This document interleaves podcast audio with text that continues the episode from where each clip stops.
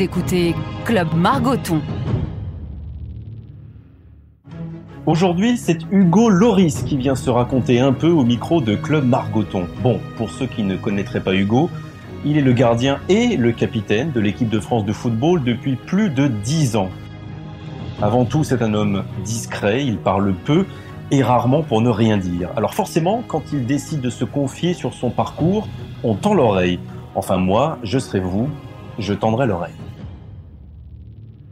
Bonjour Hugo. Bonjour Grégoire. Bon, salut, je précise que pour euh, celles et pour ceux qui nous écoutent, que cet échange se fait à distance. Tu es donc chez toi à Londres, euh, qu'on est en période ici en France de déconfinement, on l'appelle comme ça, un peu surveillé. Est-ce que la situation est la même chez toi, là en ce moment, de l'autre côté de la Manche? De notre côté, on est toujours en, confinement. Euh, après, il est, il est un peu plus léger qu'en France, dans le sens où on n'a pas besoin d'autorisation pour, pour pouvoir se déplacer, mais on va dire que ça dépend quand même de la responsabilité de chacun, de, respecter les règles, notamment de distance. Mais on a la sensation que c'est en train de, recommencer progressivement euh, et que la vie euh, reprend progressivement son cours. Comment tu as vécu ces deux mois et demi maintenant de, pandémie, j'imagine en famille, donc très occupé Oui, c'était assez, euh, assez intense les journées. Euh, le quotidien nous, nous rattrapait avec, avec les, enfants, euh, la demande par rapport à, leur scolarité.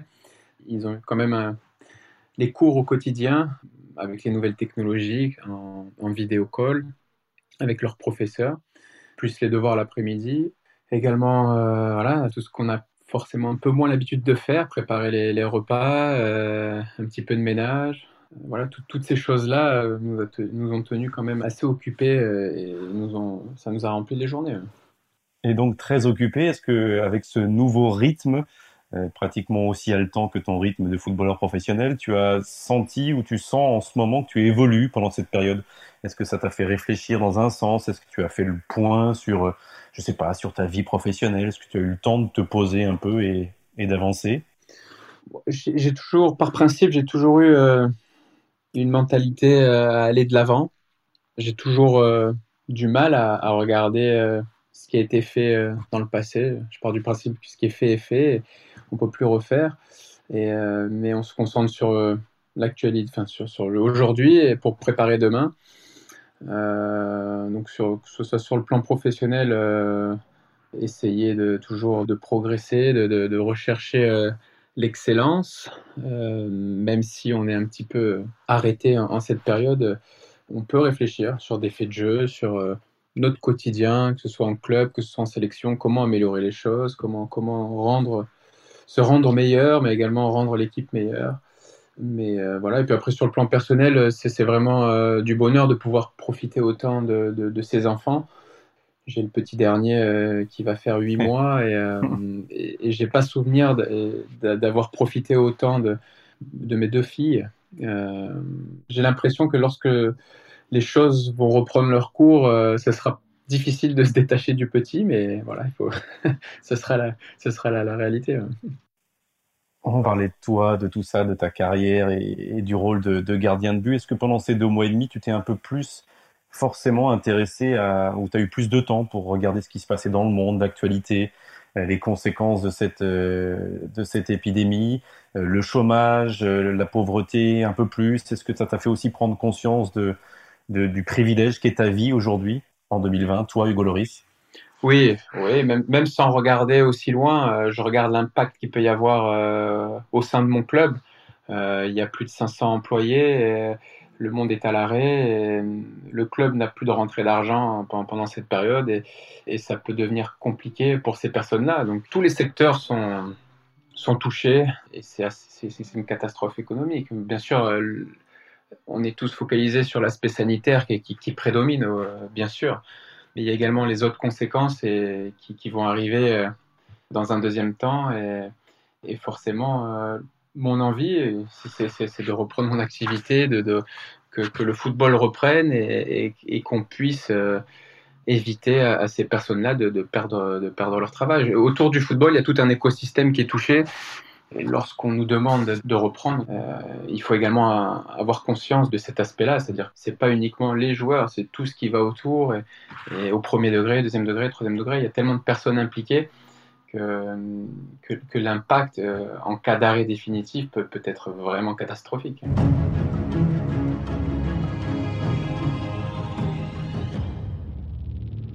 Bah, on souhaite en tout cas que ça reprenne pour, euh, pour toi, pour ceux qui en ont besoin dans ton club, dans les clubs de la, de la première ligue. Toi, tu es à, Tottenham chez.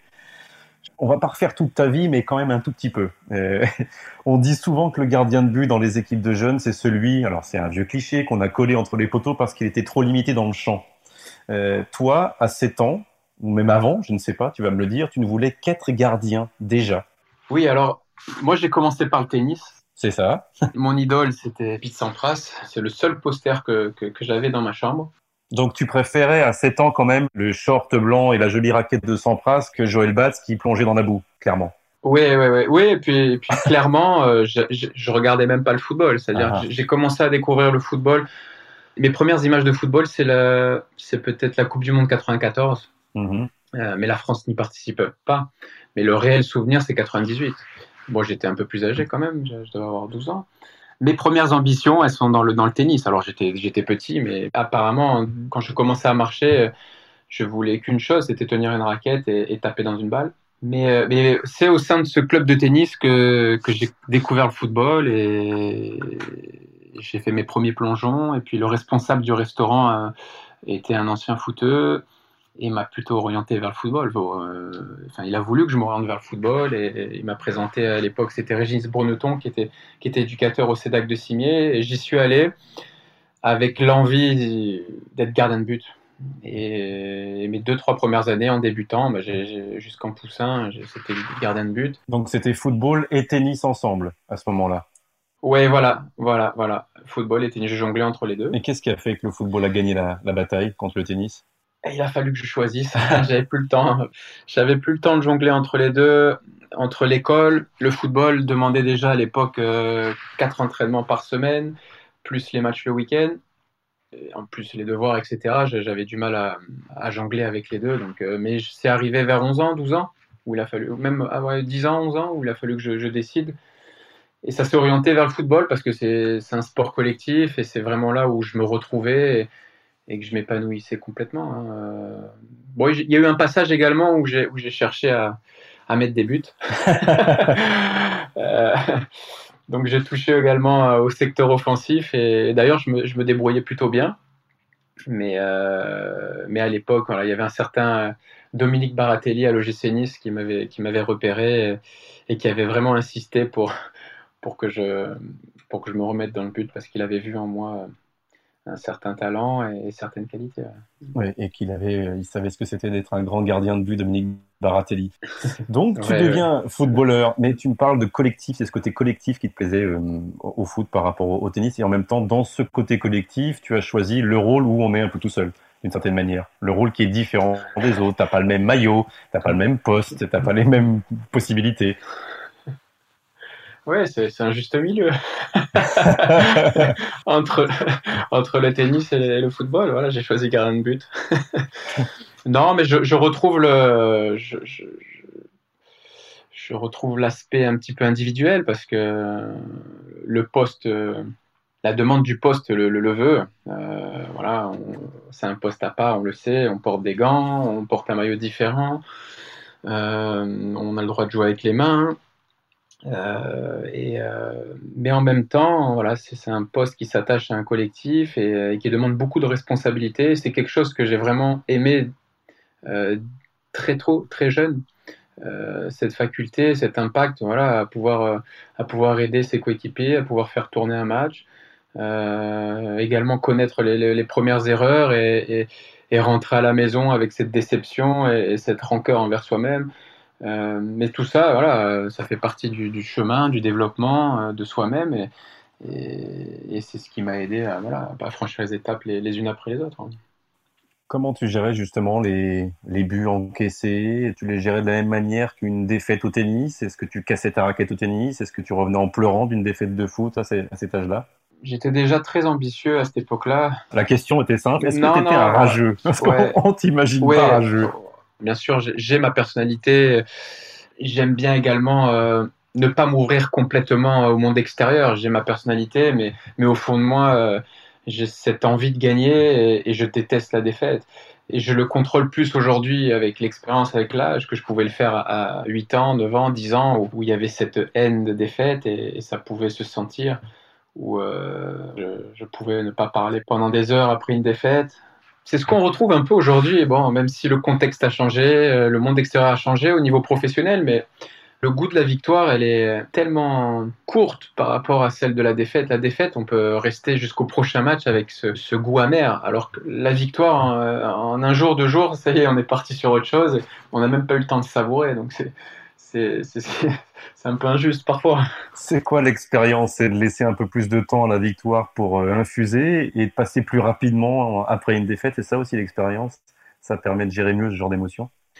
Oui, alors euh, on essaie souvent, après une, grande victoire, surtout d'éviter de, de, s'enflammer. Et de, Mais quand tu perds également, tu évites de pas être trop euh, triste, quoi. Enfin, de pas être trop affecté. Et, en fait, j'ai trouvé cet équilibre en fait dans le travail. C'est-à-dire mmh. que quel que soit le résultat, bon, il y a un jour, il faut laisser passer, mais à partir du deuxième jour, voilà, relancer la machine. Euh, et en fait, le, travail et l'effort permet vraiment de remettre les idées en place. Euh, mais souvent, on peut comparer à. Je veux dire, on n'a pas besoin d'être un, athlète de haut niveau pour, pour s'en rendre compte. Quelqu'un qui travaille toujours dans les bureaux, euh, il peut à un moment donné aller faire un footing et c'est là où il va nettoyer un petit peu ses, mauvaises ondes et rendre sa pensée un peu plus claire et, précise. Donc, c'est grâce à ça, en fait, qu'on trouve un équilibre à travers les performances, les matchs tout ce qu'il y a autour, en fait, c'est lorsque je suis sur le terrain pendant les séances de travail où tu oublies un peu tout ça et tu es concentré sur l'essence même de, ton métier de ton sport. Pour moi, en tant que gardien de but, c'est d'arrêter les ballons. Hein. Et, puis, euh, également de. Maintenant, ça a évolué, il faut se concentrer également sur la première passe, sur les relances. Mais euh, On disait tout à l'heure que le, foot avait petit à petit gagné la bataille euh, face au tennis dans ta préadolescence. Et face aux études, euh, pourquoi le foot gagne la bataille face aux études? Parce que tu continues des études, tu fais un bac euh, scientifique. Est-ce que tu aurais pu à ce moment-là, à 16-17 ans, te dire Ok, j'arrête le foot et je fais des études et je prends un métier entre guillemets normal? Ça n'a jamais été une question pour toi? J'avais le soutien de mes parents euh, et, surtout, et surtout de mon père. Oui. Ma mère était pas trop foot, hein. surtout que ça lui enlevait quelques semaines de vacances avec son fils euh, à la montagne ou, à la mer euh, au mois d'août ou au mois de, février. Donc, euh, elle aurait préféré passer un peu plus de, de, temps avec moi que de me savoir dans des stages ou, ou, sur des terrains de football.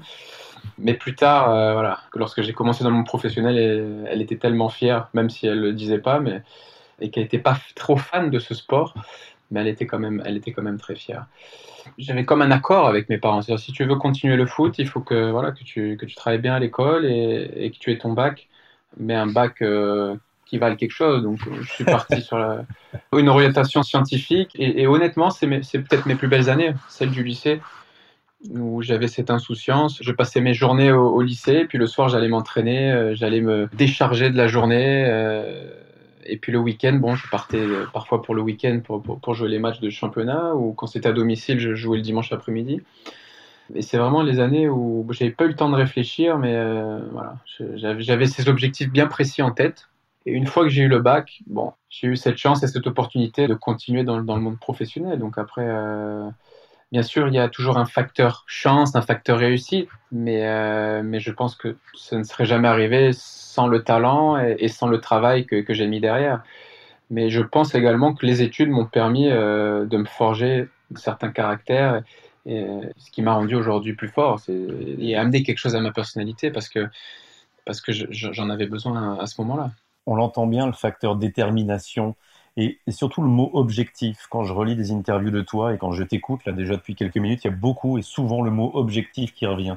On était avec Didier Deschamps il y a une petite quinzaine de jours et il disait la même chose que toi. Moi, quand j'arrivais euh, au Football Club de Nantes à 14 ans, mon objectif, c'est d'avoir un premier contrat pro. Ensuite, mon objectif, c'était d'être dans un grand club. Ensuite, mon objectif, c'était de gagner ça. Et il se fixait en permanence des objectifs. Est-ce que toi, ton parcours depuis 15 ans maintenant, un peu plus, même 16, 17 ans, dans le football, tu, tu l'as mis en place comme ça, avec à chaque fois devant toi un objectif à atteindre Oui. Alors, est-ce que c'est propre à l'athlète de haut niveau? Je, je, ne sais pas, mais, mais, mais, je, je peux qu'avancer de, de, la sorte. Pareil, lorsque je m'entraîne, j'ai besoin d'avoir un objectif final, c'est-à-dire la compétition ou un match. Euh, c'est difficile de s'entraîner tous les jours et sans avoir vraiment un but précis. C'est pareil dans la compétition, c'est pareil. Euh, je pense que j'ai commencé très tôt à me fixer des objectifs. Et c'est vrai que lorsqu'on les atteint, euh, parfois euh, on ne prend pas le temps de savourer hein, parce qu'on s'en redonne à nouveau. Et ainsi de suite. Et, et c'est comme ça qu'on avance. Et, puis après... et quand on ne les atteint pas, quand on ne les atteint pas, ça donne quoi? Bah, c'est parfois douloureux, mais, mais on continue d'y croire, on continue de s'accrocher. Je crois qu'une chose également importante, c'est de, de, jamais renoncer. Euh, et ça, je l'avais déjà très petit. Lorsque j'arrivais pas, lorsque je butais sur quelque chose, il fallait, il fallait, il fallait que j'arrive à passer cet obstacle. Mais c'était un peu pareil, je me retrouvais dans les études. Euh, lorsqu'on se retrouve devant un exercice et qu'on ne trouve pas pourquoi, euh, bah, je continue, je continue, je continue jusqu'à ce que je trouve la solution et puis pour passer à l'étape suivante. Hein. J'ai du mal à, passer euh, d'un point à un autre sans, sans véritablement comprendre comment j'y suis arrivé, pourquoi j'y suis arrivé. on t'entend et on t'imagine très rationnel. Euh, Est-ce que tu ouais. as déjà fait un choix dans ta carrière qui n'était pas simplement basé sur la raison? Est-ce que tu as déjà fait des choix importants pour toi qui étaient sur des coups de tête? Ou peut-être raisonnés, mais qui avaient l'apparence de coups de tête ou de choix de cœur et, et pas forcément de réflexion euh, du cerveau et de la conscience? Oui, après, dans, dans, une carrière, il y a toujours des, des opportunités, des choix à faire. Euh, je crois que le plus dur pour moi, ça a été de quitter Nice. Et si ça tenait qu'à moi, euh, je serais peut-être resté une année en plus. Mais pas pour une raison sportive, c'est plus pour une raison privée, raison familiale. Mmh. Euh, où j'ai perdu ma mère euh, au mois d'avril et au mois de, au, au mois de juillet, je, je, me retrouvais assigné à Lyon en laissant mon petit frère de, à l'époque qui devait avoir 11 ans, 12 ans, euh, en laissant mon père. Et, euh, et, même si ce n'est que Lyon et que c'est pas si loin que ça, hein, à, distance, enfin, lorsqu'on regarde les distances, mais ça a été un pas en avant. Ça m'a véritablement lancé bien sûr en, tant que joueur professionnel, mais aussi en tant qu'homme. Mais, euh, mais ça, a été, euh, voilà, ça, a été quelque chose de, difficile à gérer, mais, euh, mais en même temps, c'est ce que voulait mon père, c'est ce que voulait mon frère, euh, c'est ce que voulait ma grand-mère, c'était d'avancer. Il y a une chose vraiment, bon, c'est très privé, mais bon, en profiter pour, pour, pour, le dire. Hein. Mais je, je, je... ma grand-mère est une grande source d'inspiration c'est quelqu'un de très positif. Ta euh, grand-mère maternelle? Paternelle, ouais, du côté de mon père. Paternelle. Et, euh, ouais. ouais et, et, et, qui regarde toujours devant, qui regarde toujours devant. Et, je, je, sais pas si j'ai pris ça d'elle, mais je trouve ça fascinant chez, les personnes de, de, toujours. Je veux dire, lorsqu'on arrive à un certain âge, ben non, non, on a toujours des objectifs, on regarde toujours devant, toujours devant. Et, euh, et c'est quelque chose de très fascinant chez elle.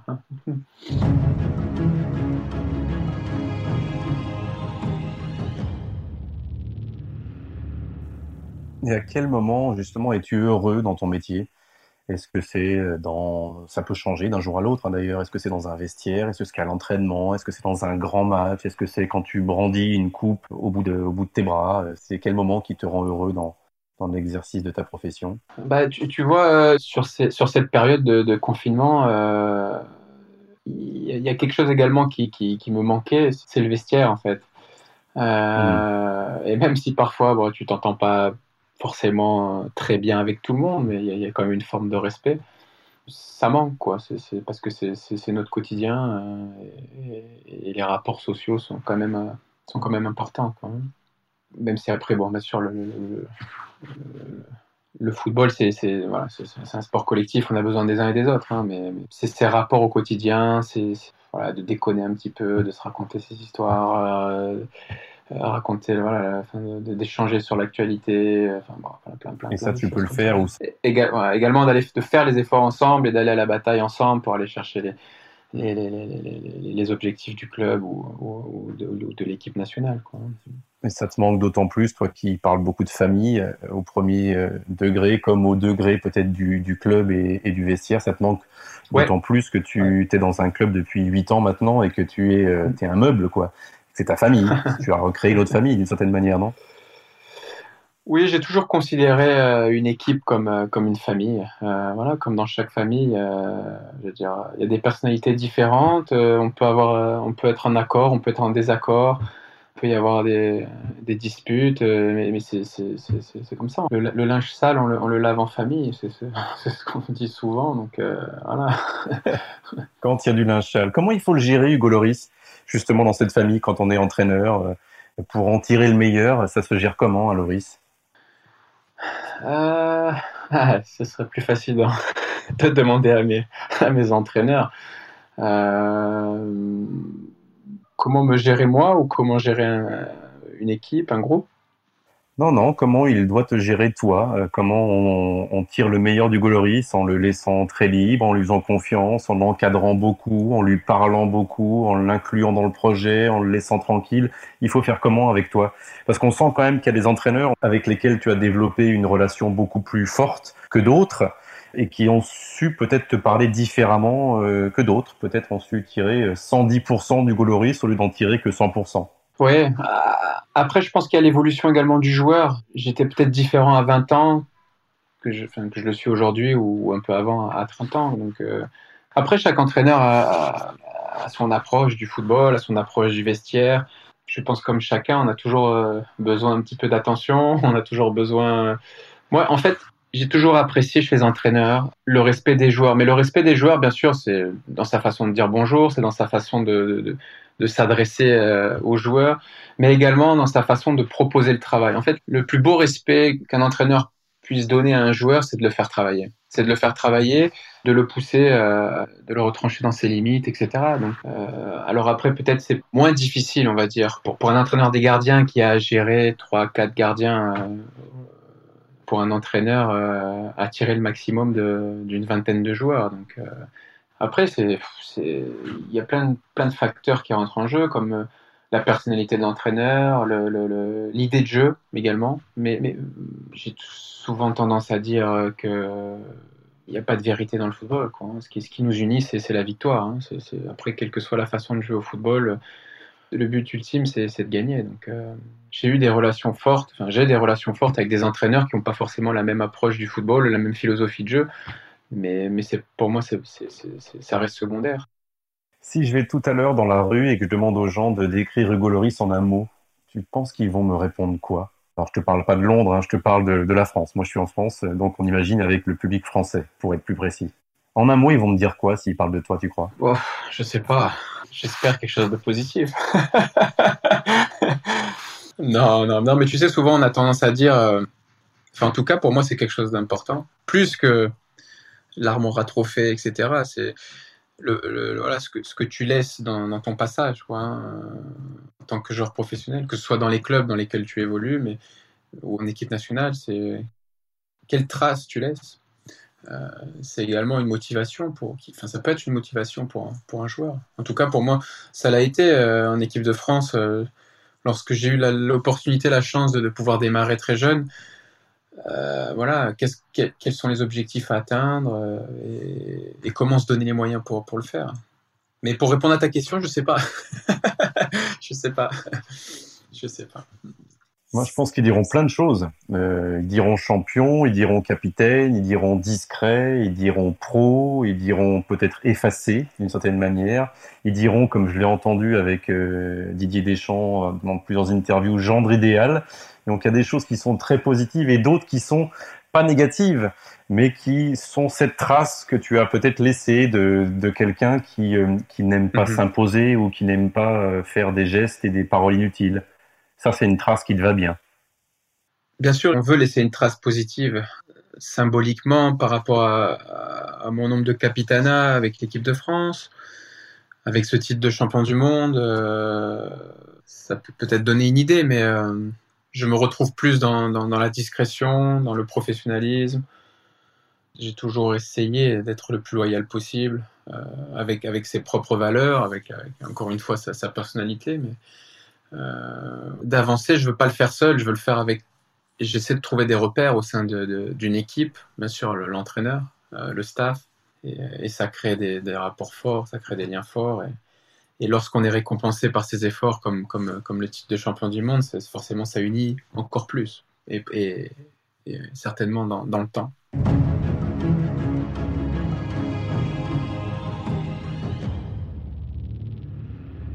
On va parler un peu des gardiens. Il y a beaucoup de clichés sur les gardiens Hugo, ou peut-être des vérités, je ne sais pas, mais tu es bien placé pour m'en parler. Le premier cliché, c'est que vous seriez tous différents des joueurs de champ. Est-ce que c'est vrai? Votre cerveau est formaté différemment? Oui, on est différent dans.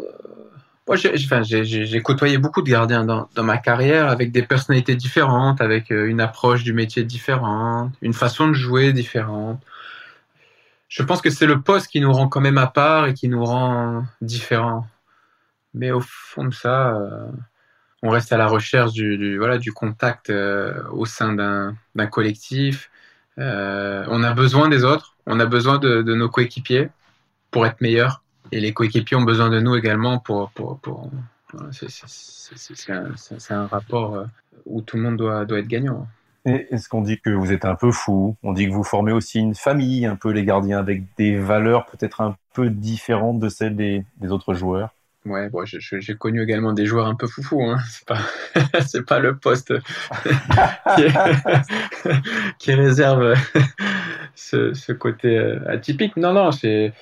Euh, je, pense qu'on a, on a le respect du poste. On a le respect pour, pour un autre gardien parce qu'on sait ce qu'il peut ressentir. Et je pense qu'un joueur de champ ne, ne, peut pas le faire. En tout cas, pas tous les joueurs de champ ne peuvent se mettre à la place d'un gardien de but. Et est-ce que l'inverse est vrai? Est-ce que le gardien de but peut se mettre à la place d'un numéro 9 qui a un, but ouvert devant lui et qui manque l'occasion euh, et qui frappe sur le poteau euh, Justement? Ah, on a toujours la liberté de pouvoir se mettre à la place d'un autre, mais, euh, mais encore une fois, je pense qu'il il existe une confrérie de gardiens comme il existe une confrérie d'attaquants. Hein. Il y, a des choses certainement qui se passent dans la tête des attaquants que que je peux pas ressentir ou que je peux pas connaître. Quoi. Tant que je suis pas confronté à cette situation, je ne peux pas découvrir cette sensation et, me faire ma propre analyse.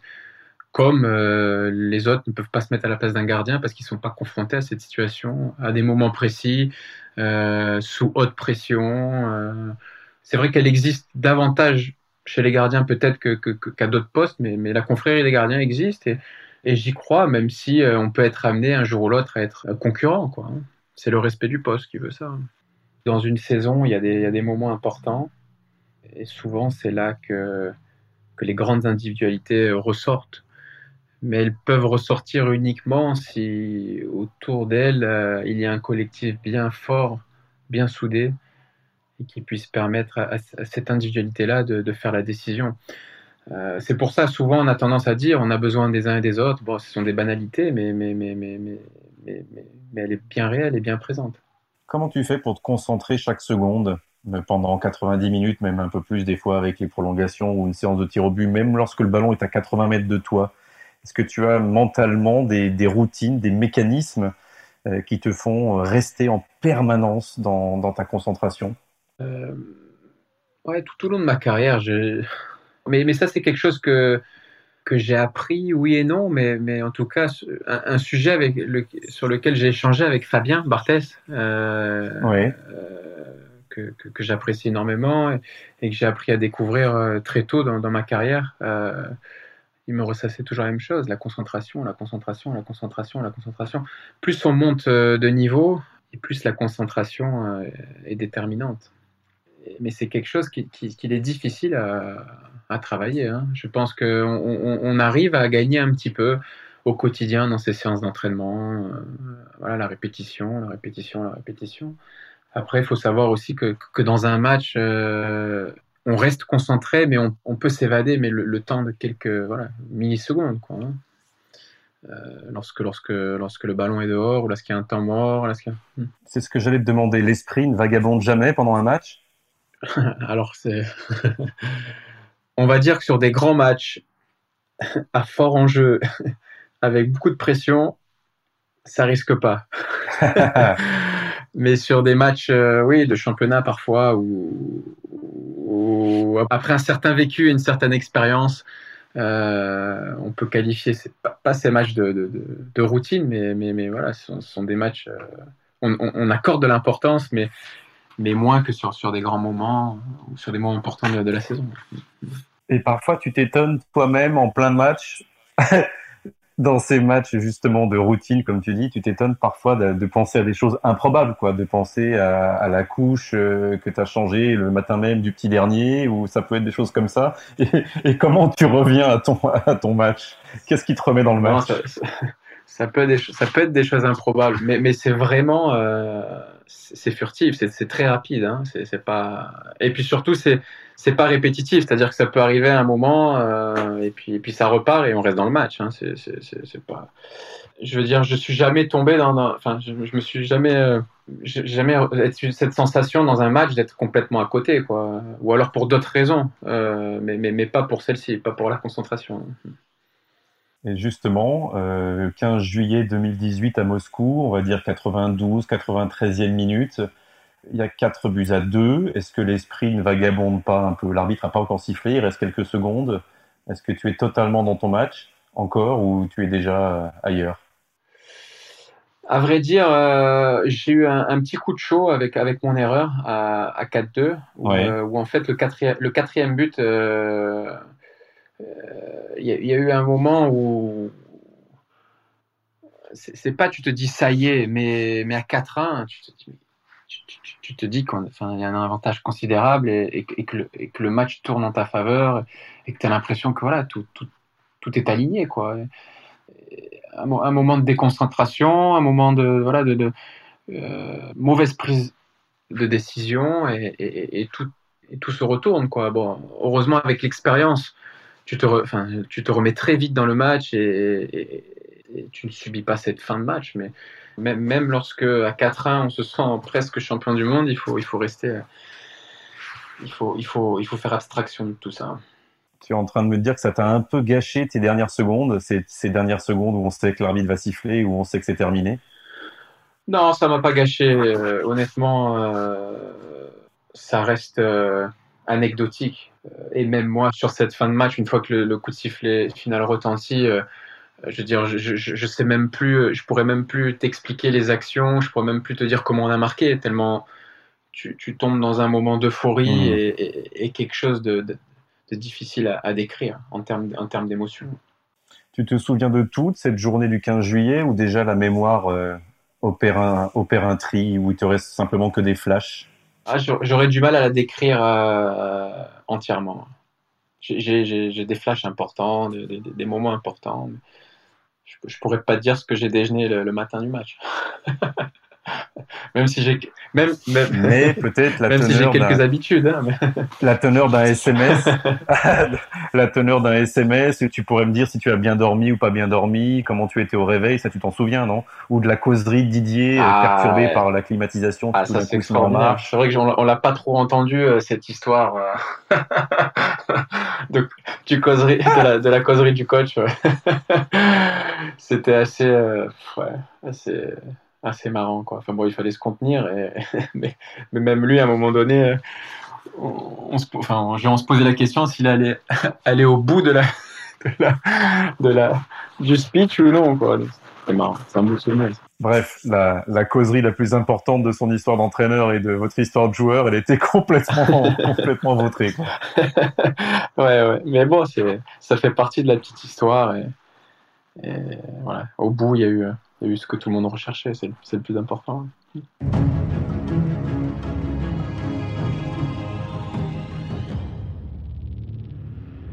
Tu fais partie de ceux qui ont parlé, euh, peut-être pas pour toi, hein, mais euh, ont utilisé cette expression de, de burn-out après la Coupe du Monde.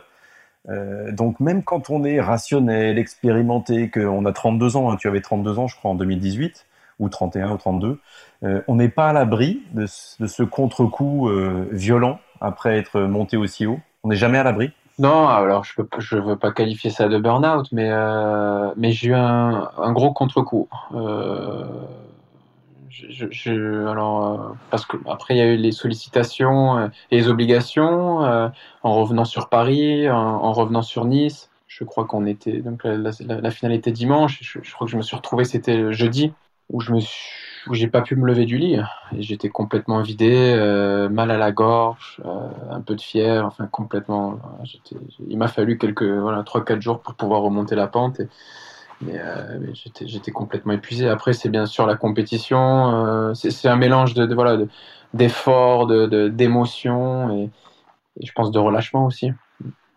Et donc à l'inverse, on n'est pas à l'abri dans ces moments uniques et, très rares, même dans une carrière de le sportif de haut niveau, on n'est pas à l'abri d'une crise de grosse tête, ce qui a pu, peut-être pas à toi, hein, à 32 ans, mais arriver à, d'autres de tes coéquipiers. C'est presque logique. Oui, ça peut se comprendre, honnêtement. Euh, lorsqu'on est, lorsqu'on est jeune, on a besoin de, de, de, d'être confronté à des obstacles.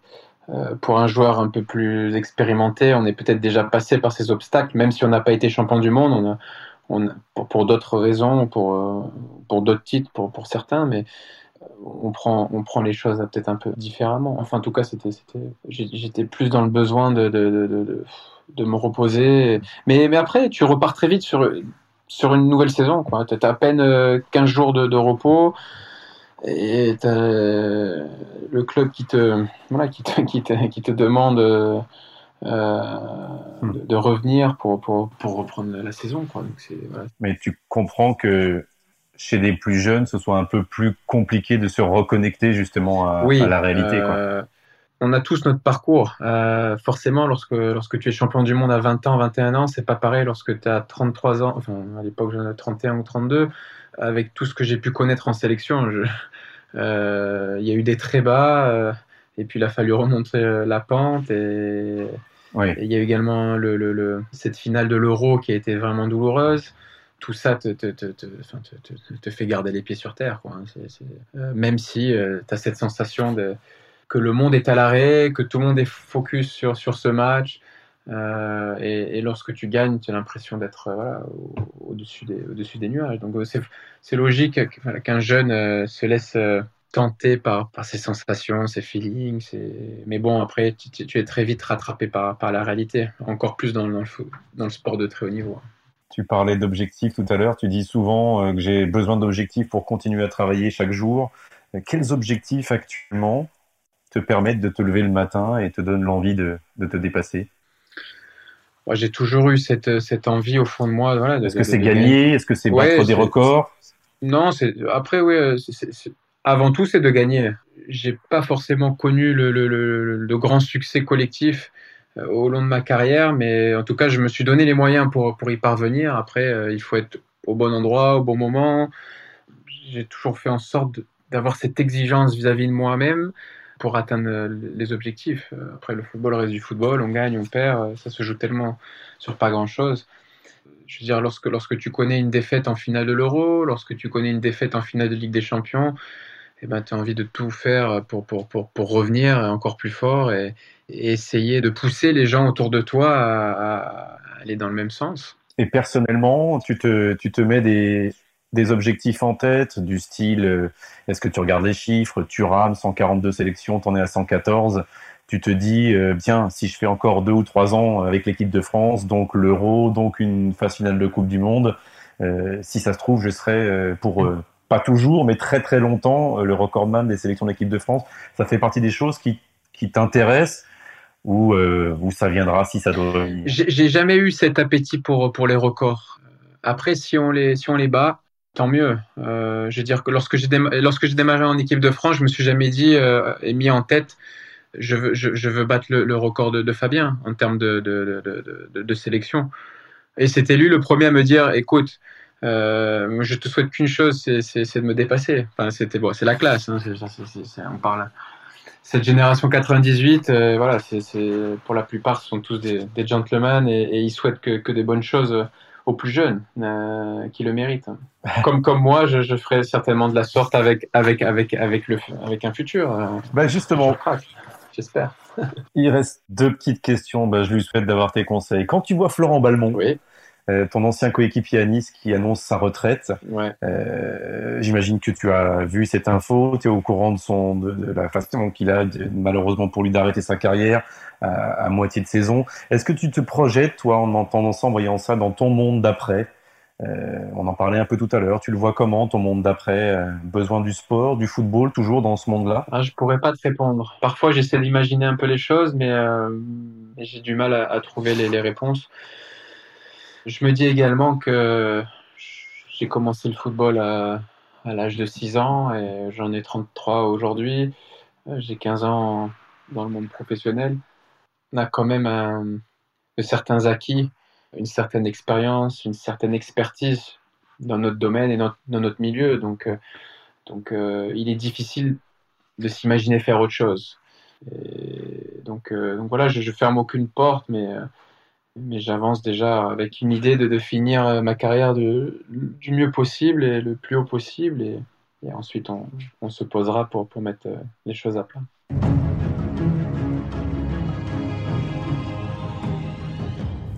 Allez, je t'embête plus juste avec un petit quiz de fin. On l'a fait avec Didier Deschamps la semaine dernière, c'était très rigolo.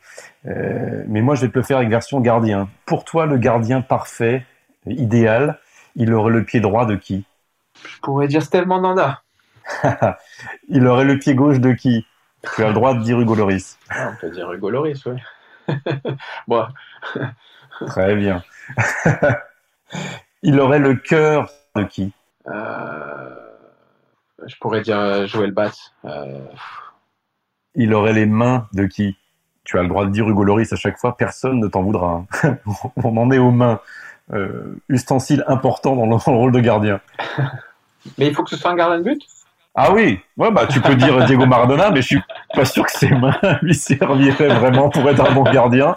Écoute, oui, plutôt gardien de but, oui.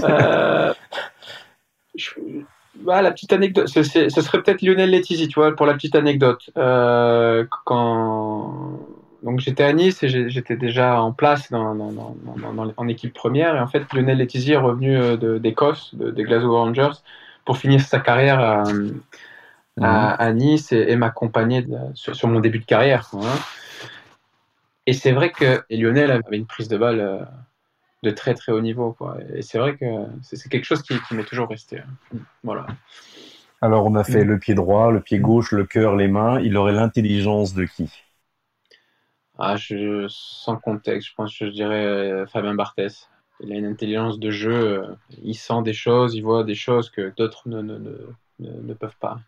Quand tu parles de jeu avec Fabien, c'est extraordinaire. Et enfin, il aurait le charisme de qui? Euh, ah, je pourrais dire euh, un gardien comme Buffon. tu peux dire Pete Sampras, hein, mais il est pas gardien pour rester dans, voilà, dans, les gardiens de but, je pourrais dire Buffon. C'est vrai que c'est quelque chose qui l'a accompagné tout au long de sa carrière. Son charisme, euh, son aura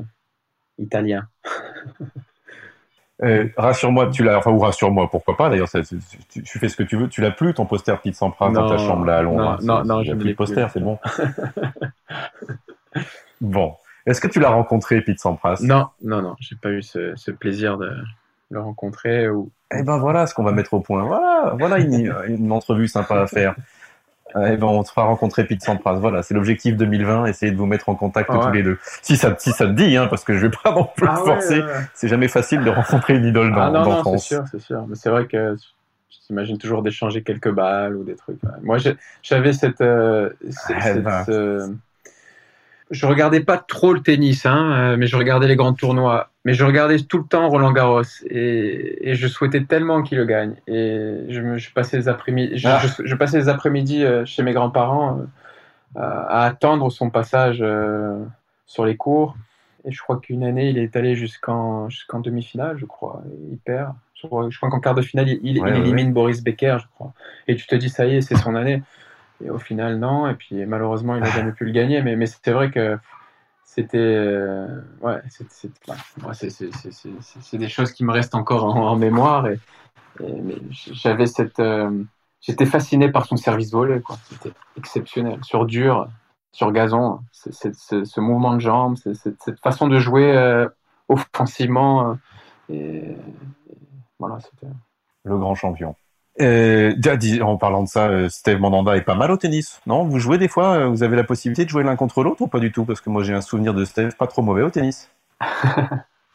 non, je crois qu'il a, il a continué à, s'entraîner. Mais la, première fois, enfin, bon, on n'a jamais joué au tennis, mais on a, c'était à l'époque euh, en préparation de 2010 euh, avec, avec Bruno Martini. On avait eu quelques séances de, tennis à, à Tignes. C'est sympa d'ailleurs, ça change. Mais, mais on se retrouve dans les déplacements. J'ai toujours fait le lien entre un joueur, enfin, entre le déplacement du joueur de tennis et, un gardien de but où euh, il y a quand même beaucoup de similitudes.